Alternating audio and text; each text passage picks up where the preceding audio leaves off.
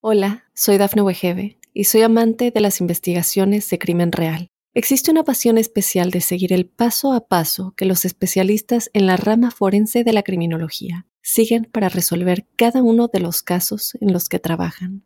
Si tú, como yo, eres una de las personas que encuentran fascinante escuchar este tipo de investigaciones, te invito a escuchar el podcast Trazos Criminales con la experta en perfilación criminal, Laura Quiñones Orquiza en tu plataforma de audio favorita.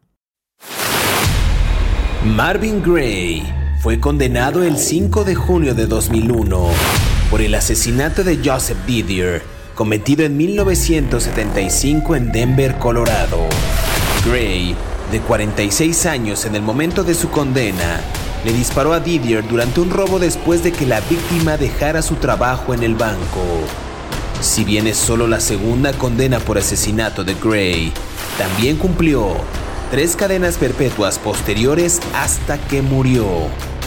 El asesino sin remordimientos confesó más de 40 asesinatos y la policía afirmó que las pruebas de polígrafo confirmaron tentativamente su probable participación en más de 20. Durante el juicio de Didier, Gray se vio obligado a representarse a sí mismo después de repetidas amenazas contra sus propios abogados. En diversas ocasiones fue sacado a la fuerza de la sala del tribunal por comportamiento rebelde y por amenazar con lastimar a otros en la corte. Un pensamiento aterrador, considerando que Gray era tan fuerte físicamente que tenía que ser inmovilizado con cadenas en las piernas y en sus muñecas. Gray era aficionado a las entrevistas ocasionales, usándolas para mejorar su imagen de asesino, ya que afirmó ser un asesino nato y dijo que todo en lo que pienso es en matar gente. También manifestó su deseo de ser ejecutado, lo que obligó a las autoridades a temer que pudiera volver a matar en prisión para lograr ese objetivo. ¿Estás listo para conocer su historia? No tengas miedo que ya empezó Crímenes de Terror.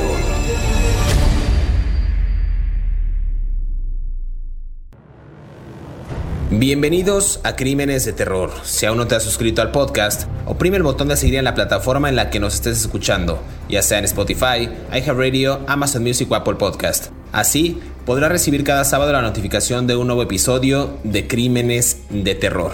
En esta ocasión en el podcast eh, hablaremos de Marvin Gale Gray, un asesino en serie estadounidense que ganó fama en la década de los 2000 debido a su comportamiento desviado, digamos, o desorientado. Era eh, como levantador de pesas, Gray, mientras estuvo encarcelado, logró pues, resultados increíbles en su cuerpo, rompiendo casi récords mundiales, eh, pero pues en la década de los 2000 fue considerado el prisionero más peligroso en el estado de Colorado, declarado culpable de tres asesinatos y sospechoso de otros varios. Eh, pero para entrar en detalle y comenzar a hablar de la vida de este sujeto, quiero darle la más cordial bienvenida a mi colega David Orantes, quien semana a semana nos brinda detalles puntuales de estos asesinos seriales. Un asesino interesante, David, buen día. Por supuesto, lo propuse yo, ¿cómo no va a estar interesante?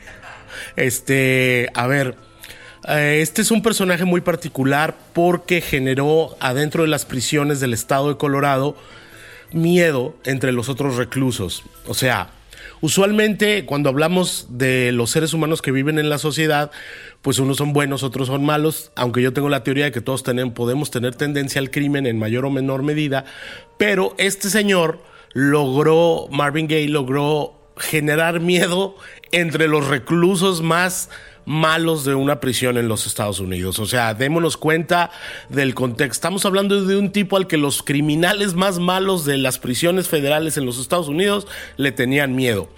Cuando tú decías que logró récords mundiales, efectivamente, el tipo levantaba, mm, hacía sentadillas, 500 sentadillas con unas pesas en la, este, ¿cómo se llama? En los hombros y luego hacía pesas de yo yo yo en mi vida he ido a un gimnasio ni, ni iré pero este pero no como otros periodistas que conozco pero El, el, tipo se la pasaba dentro del gimnasio todo el tiempo de las cárceles y, era muy fuerte, tenía el, tórax muy amplio y los, uh, y los otros reclusos le tenían miedo debido a su fortaleza.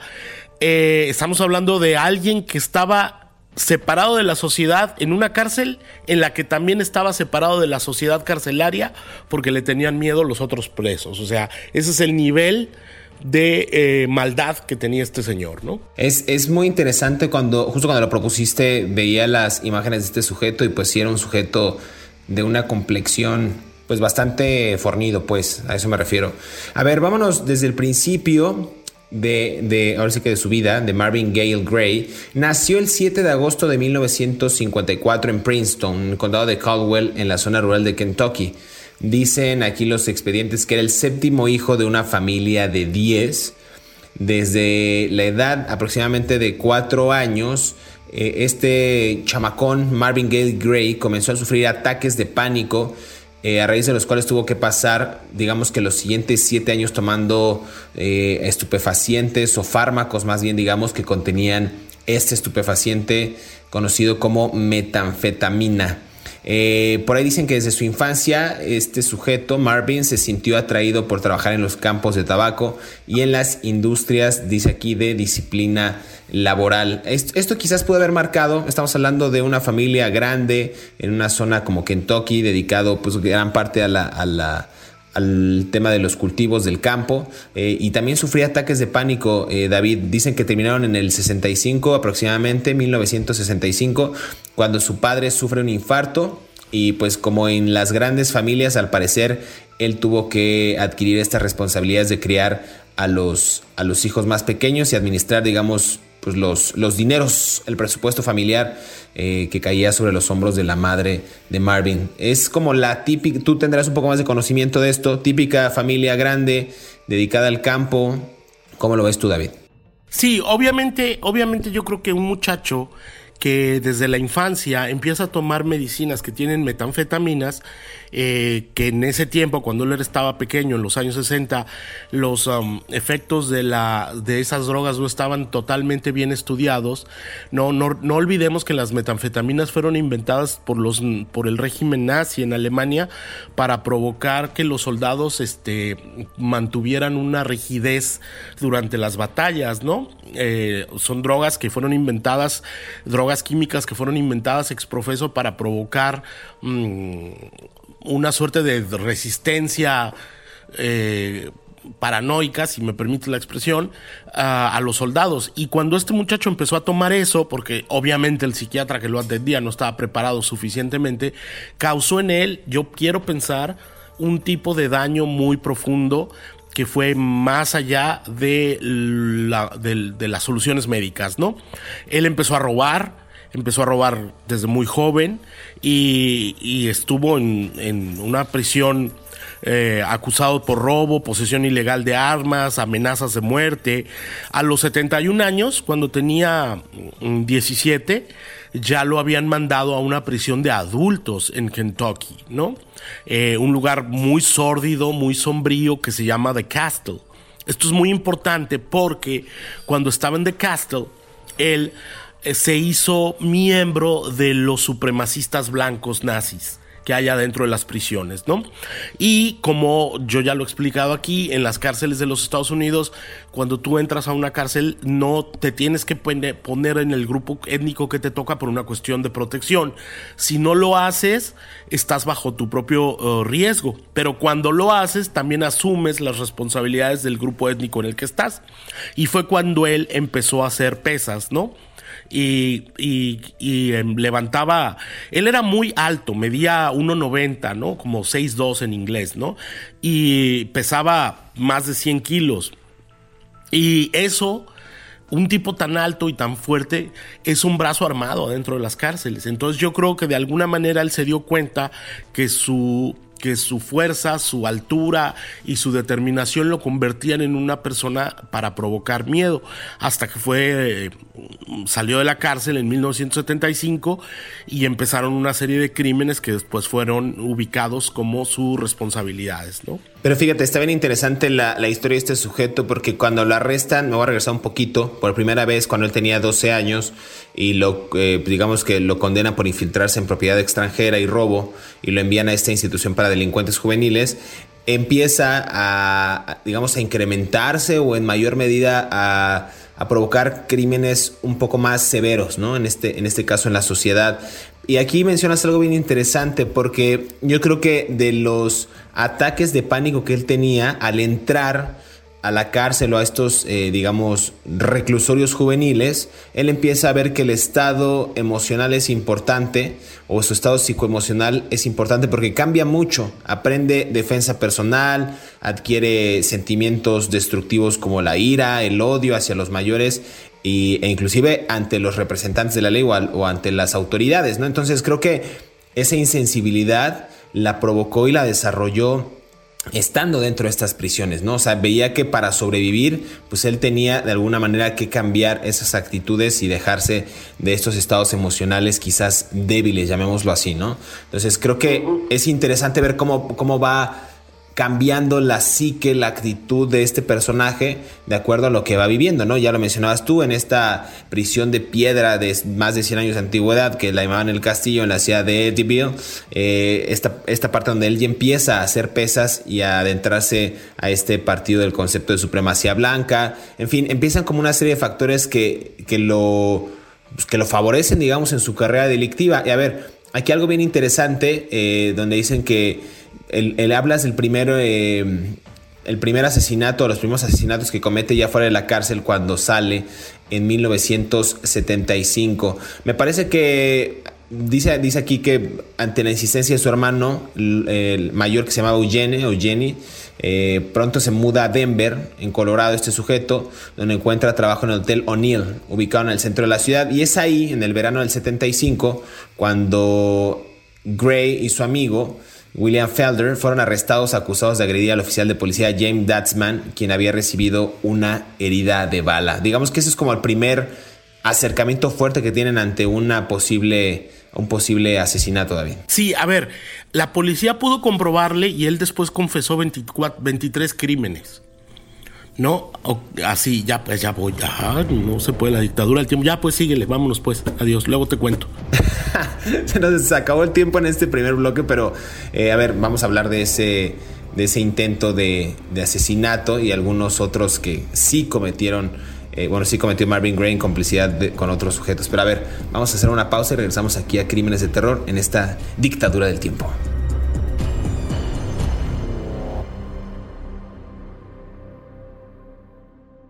Hola, soy Dafne Wegebe y soy amante de las investigaciones de crimen real. Existe una pasión especial de seguir el paso a paso que los especialistas en la rama forense de la criminología siguen para resolver cada uno de los casos en los que trabajan. Si tú, como yo, eres una de las personas que encuentran fascinante escuchar este tipo de investigaciones, te invito a escuchar el podcast Trazos Criminales con la experta en perfilación criminal, Laura Quiñones Orquiza en tu plataforma de audio favorita. Estos son 5 datos perturbadores de Marvin Gray. Número 1. Marvin Gray pasó la mitad de su vida tras las rejas, cumplió condena por robo y asalto, y en 1985 fue declarado culpable de asesinato en segundo grado por la muerte a puñaladas de una mujer encontrada a lo largo de las orillas de Cherry Creek. En 1987, mientras cumplía condena por asesinato, Gray fue acusado de su primera violación en prisión. En libertad condicional por el cargo de asesinato en 1991, se fue de la ciudad y al año siguiente fue arrestado por robo a mano armada. Número 2. En noviembre de 1992, Gray fue acusado de matar a un compañero en prisión. Estaba en una celda de detención en el Juzgado Federal de Denver cuando reconoció al hombre, a quien Gray creía que era un informante en un caso de drogas. Gray, sin embargo, fue absuelto. El teniente de la policía de Denver, John Priest, dijo que tenía entendido que un jurado creía que los guardias compartían la culpabilidad simplemente por colocar a Gray en una celda con el informante. Número 3. A pesar del historial de Gray, los funcionarios de la prisión estatal aparentemente no vieron nada malo en alojarlo en literas dobles con otros reclusos, y en julio de 1993, Gray golpeó, dejó inconsciente y violó a su compañero de celda de 27 años. Menos de una semana después, a Gray se le asignó otro compañero de cuarto, a quien estranguló hasta dejarlo casi inconsciente, y luego también lo agredió sexualmente.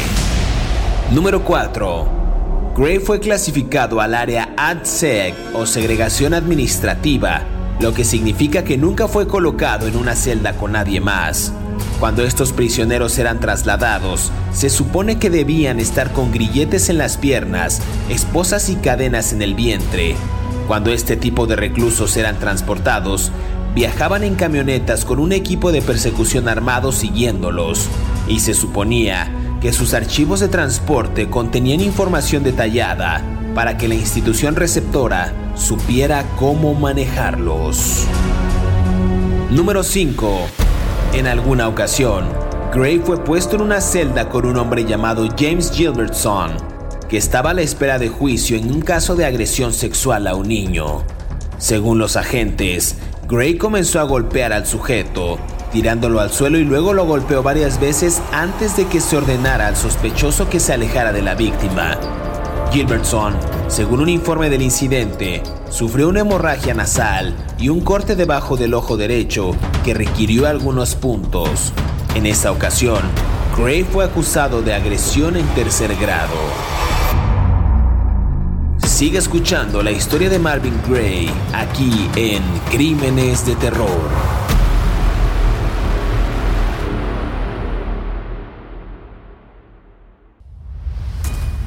Regresamos a Crímenes de Terror, estamos conversando acerca de Marvin Gale Gray, un asesino en serie estadounidense, ya lo decía, que ganó fama en la década de los 2000 debido a su comportamiento, debido a su gran cuerpo y su, su, vigorexia, digamos, pero también a una serie de asesinatos que cometió en, en, unas prisiones en Estados Unidos, en el estado de Colorado.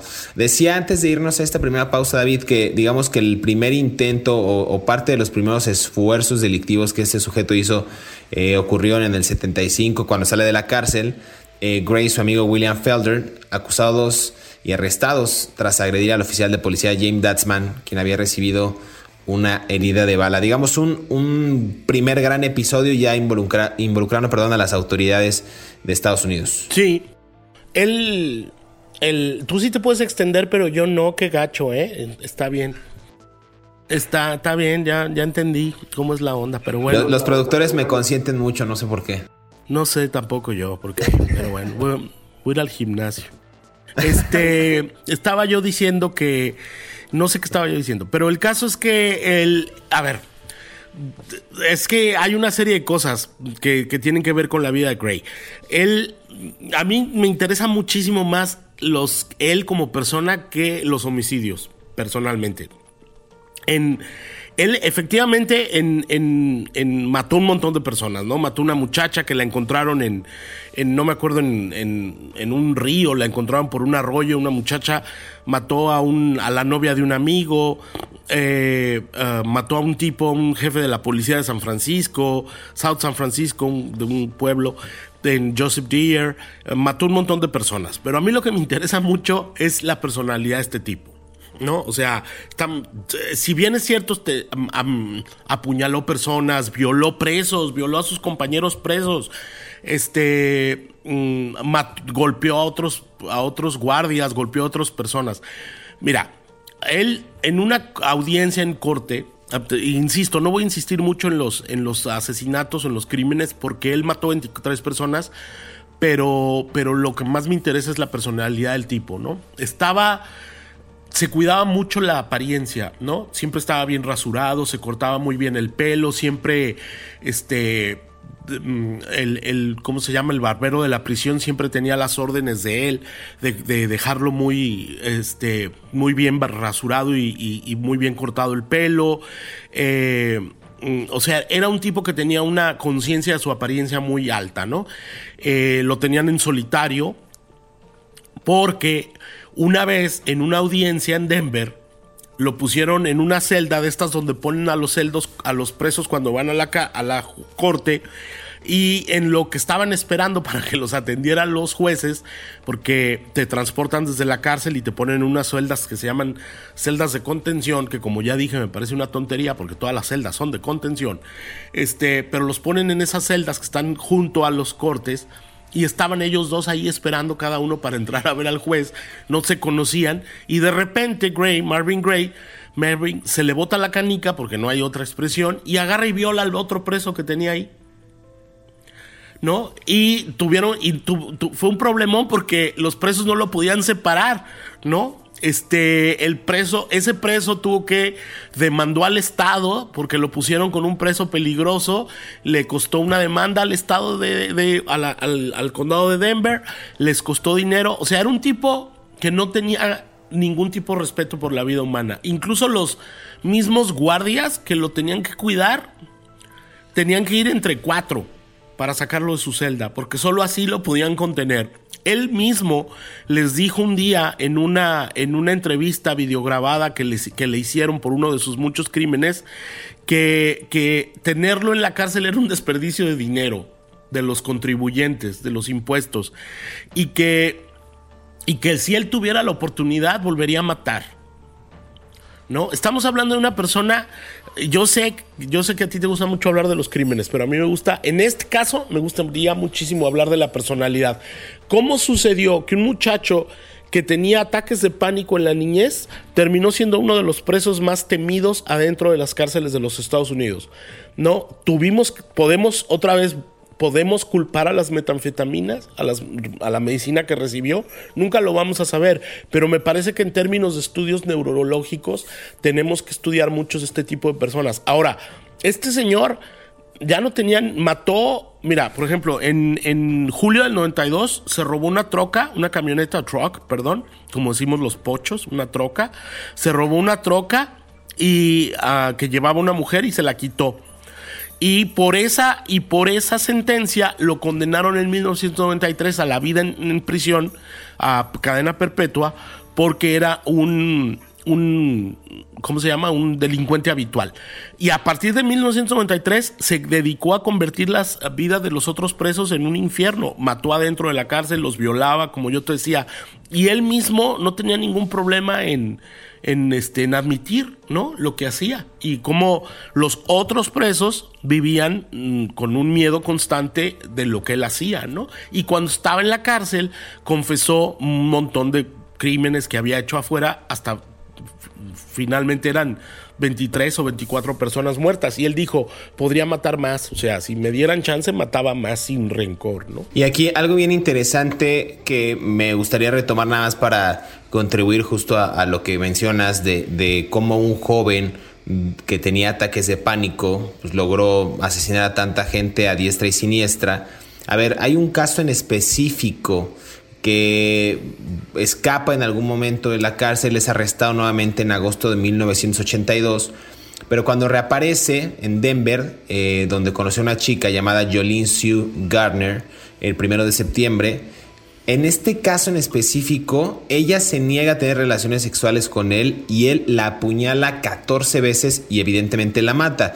Eh, lo arrestan y lo condenan dos años después y lo sentencian a 16 años de prisión.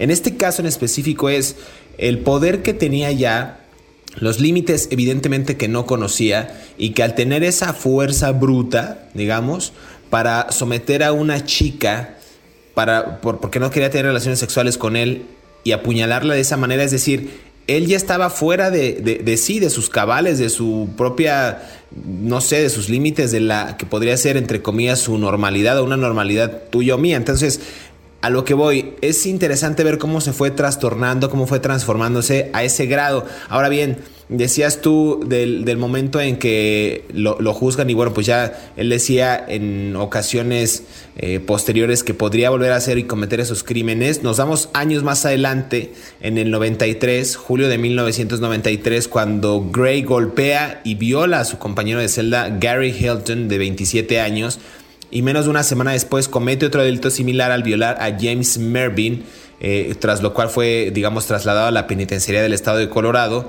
esta prisión de alta seguridad donde se tomaron medidas supuestamente excepcionales en su contra. Entonces, casos, pues duros, ¿no? Casos donde, eh, como bien mencionabas, los eh, guardias, digamos, los, los custodios tenían que, pues, ir de cuatro o cinco para poder pues controlar a este sujeto. Imagínate un monigote de 1,90 de 100 kilogramos, pues cómo lo detienes, ¿no? Y pues, supongo que no, no todos los oficiales tendrían una complexión ni siquiera similar en aquellos años. Entonces está interesante también ver y escuchar las confesiones de este sujeto, donde pues, confesó haber matado al menos a 31 asesinatos cuando fue entrevistado por el Denver Post, en el que pues ya detallaba pues parte de su carrera criminal y también detalles finos de su biografía, David. Sí, a ver, ese caso es muy interesante porque, mira, en julio del 93, como tú dices, mmm, pero no, es que es muy, muy, muy, muy mm, específico lo que pasó. Golpeó a su compañero de celda hasta dejarlo inconsciente. Cuando lo deja inconsciente, se dedica a violarlo toda la noche porque estaban ahí ellos dos solos en la celda, ¿no? Y luego de que lo viola en la mañana, cuando pasen la ronda, se dan cuenta los guardias, lo sacan al otro, lo atienden en la enfermería y por alguna razón que nunca nos vamos a explicar, los ah, mismos guardias le ponen a otro compañero de celda, ya voy, le voy a, le ponen a otro compañero de celda y le hace lo mismo cuando ya le había hecho al otro, o sea, ¿quién demonios se le ocurre en sus sanos juicio ponerle un compañero de celda a este señor? ¿No? Si ya traía el historial de atacar, además era un como tú dijiste, un monigote enorme. Mm, bueno, ¿cómo sería peligroso? Ya voy en mis últimos 10 segundos que me quedan. Que cuando lo transportaban de una prisión a otra o cuando tenía que ir a sus audiencias a los juzgados, lo llevaban con esposado de los pies, esposado de las manos, con, con una cadena que iba de los pies a las manos para que no tuviera movilidad y además en una camioneta y además una camioneta de estas camper van y además iban adelante y atrás oficiales armados con órdenes de disparar si se salía corriendo, porque aún así encadenado podía golpear a los policías y te iban y cuando estuvo en la penitenciaría de Colorado estaba en administración estuvo en administración segregation administrative segregación administrativa, eso quiere decir que nada más podía estar en su celda un, eh, 23 horas de cada día. O sea, solamente podía salir una hora del día a las, de la celda. Así de peligroso era este señor. No, imagínate en esa hora que salía a dar un paseo que lo, o no sé, que lo ponen en otra área un poquito más libre que no pudo haber hecho ese sujeto. Vamos a una pausa aquí a Crímenes de Terror. Regresamos para seguir conversando acerca de Marvin Gale Gray. No se despegue.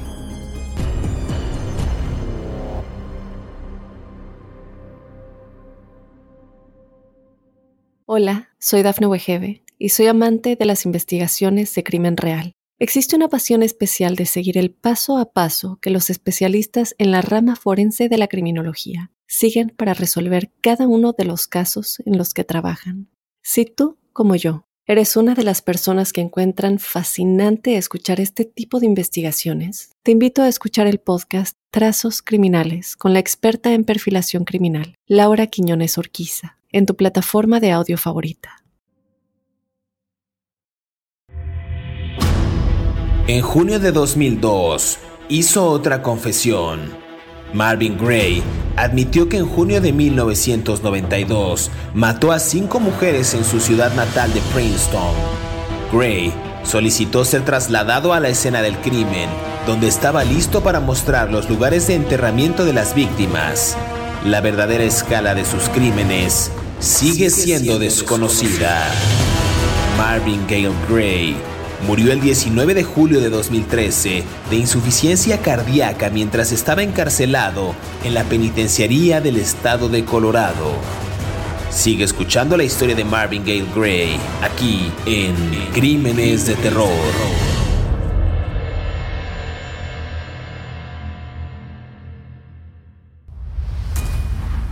Regresamos a Crímenes de Terror en el bloque final conversando acerca de Marvin Gale Gray. Un caso realmente interesante, digamos, de chico que tuvo ataques de pánico a levantador o pues, atleta de, pesas, después consumo de metanfetaminas y al final convertido en un asesino serial en estas prisiones de Colorado donde realmente pues, pues digamos que desató una ola de terror tras cometer desde, pues, no sé, ataques, asesinatos, violaciones, eh, acuchillamientos, bueno, un sinfín de cosas que también confesaría en marzo del año 2001 cuando fue entrevistado por el Denver Post eh, y pues detallar, digamos, cada uno de los, de los pasajes de su vida. A ver, algo interesante, porque él confesó cuando tenía solo 17 años, más bien cuando estaba en estas entrevistas, cometió que en el 71, cuando él tenía 17 años, cometió su primer asesinato.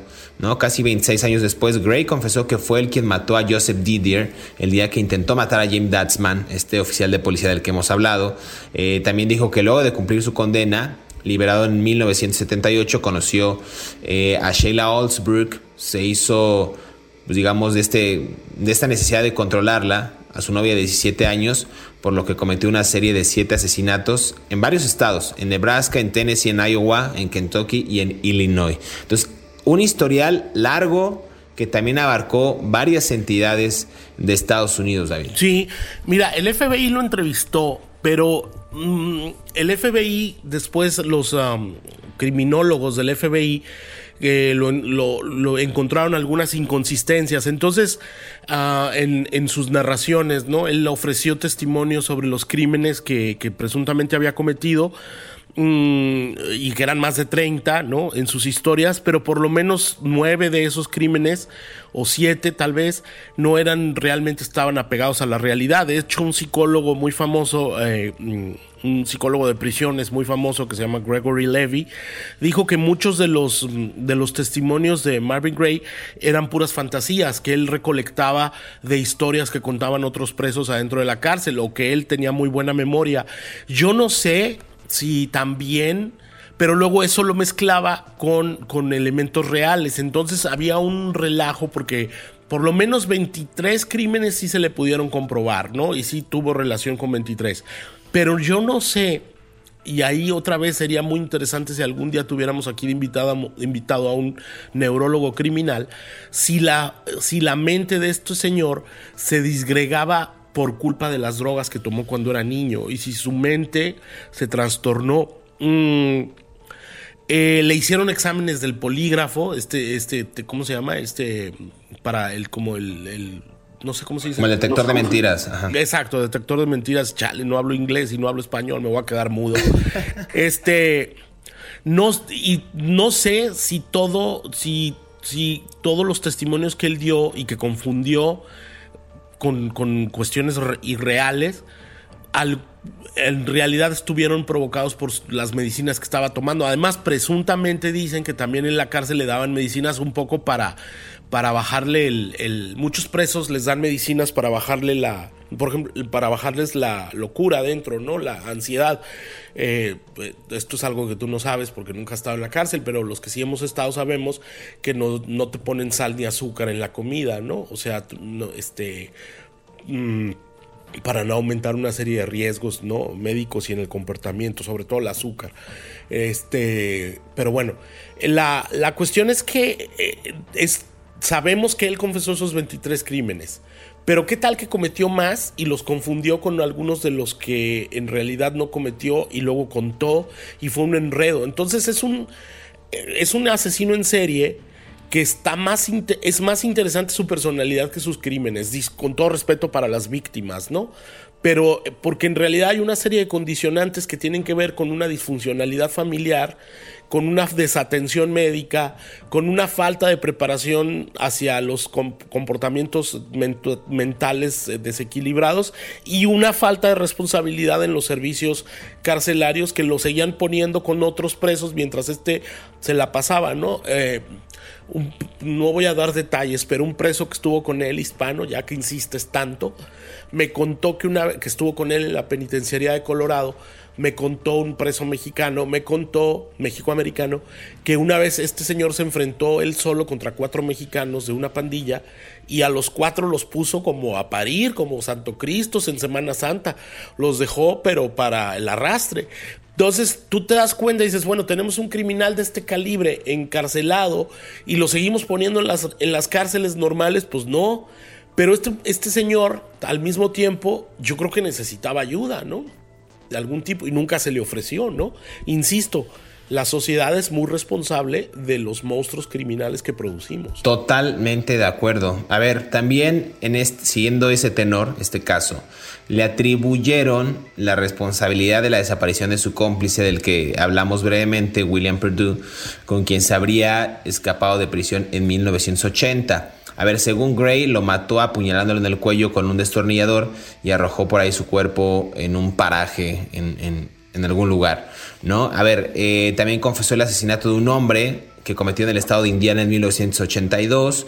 Cuando fue liberado por última vez en enero de 1991, eh, alegó que cometió la mayor cantidad de asesinatos durante ese año que en toda su vida, según este sujeto. Pero, como bien dices, no sabemos si confundió las fechas, si confundió los asesinatos, si realmente estaba diciendo la verdad.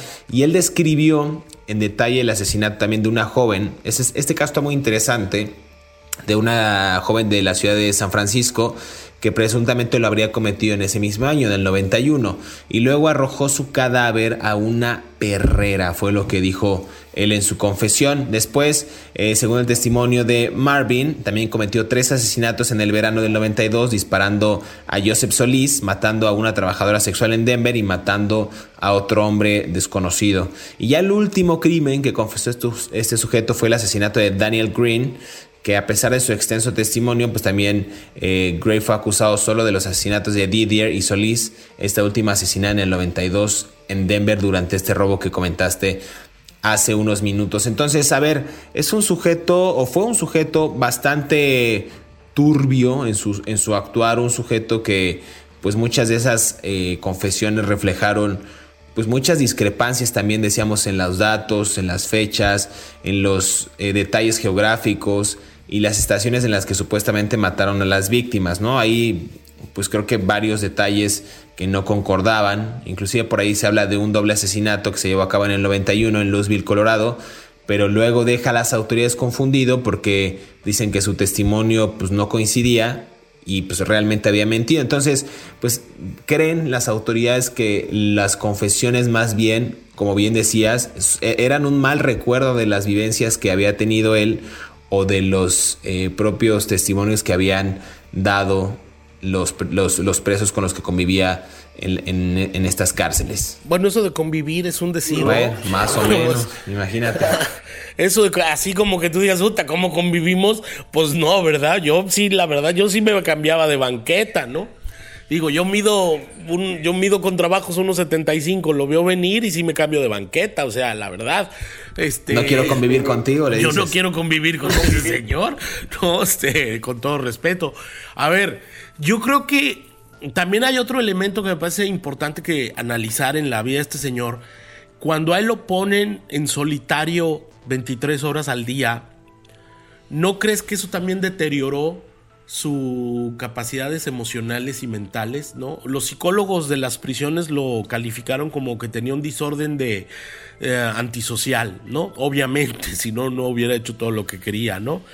Eh, pero yo no sé, pienso que los mecanismos de carcelarios en los Estados Unidos no son precisamente lo más sano, ¿no? O sea, y que deterioro, ya voy, ¿cómo das lata, la verdad? Por eso tu mamá no te quería. Este, como eh, yo creo que los sistemas carcelarios en los Estados Unidos deterioran este mucho de la personalidad de los presos y los convierten y los sistemas carcelarios en general los convierten en seres más peligrosos de los que ya eran cuando llegaron, ¿no? O sea, y en el caso de este señor, tenemos una persona, o sea, a mí, insisto, es un asesino en serie, mató a veintitantas personas, algunos de ellos presos como él, mujeres, víctimas inocentes en robos, o sea, un asesino en serie completamente desquiciado, pero qué tanto sus crímenes no fueron también un poco impulsados por el maltrato que le ofreció la sociedad y los sistemas carcelarios. Porque cuando él comete el, grueso de sus asesinatos, él ya había estado en prisión antes. ¿No? Entonces, ¿qué tanto los sistemas, esta es la única reflexión que se me ocurre, qué tanto los sistemas carcelarios de reinserción social en realidad son de, de descomposición social, ¿no?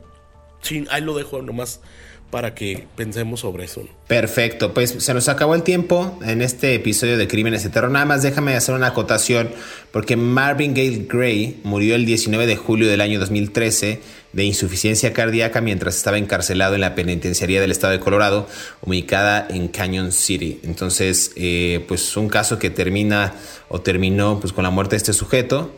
Eh, y una última acotación, David. No, que está bien bonita esa ciudad. Canyon City está bien bonita y ya. Ok, perfecto. Pues eh, es hora de despedirnos, pero queremos agradecer a todos aquellos que cada sábado sintonizan un nuevo episodio de Crímenes de Terror. Recuerden que estamos leyendo sus comentarios a través de las redes sociales de Mundo Now y a través del buzón de quejas que es el correo personal de David Dorantes. Por favor, recuerden repetir este podcast cuando quieran, a la hora que quieran, eh, en la comedia de su hogar, eh, en el transporte público, en una cafetería, donde quieran. Y tampoco olviden activar el botón de seguir en la plataforma en la que nos estén escuchando. Recuerden que estamos en Spotify, Apple Podcast, Amazon Music y iHeartRadio. Eh, para que justo les llegue la notificación y sean los primeros en disfrutar de estas aterradoras historias. Hasta pronto, nos escuchamos en el próximo episodio de Crímenes de Terror.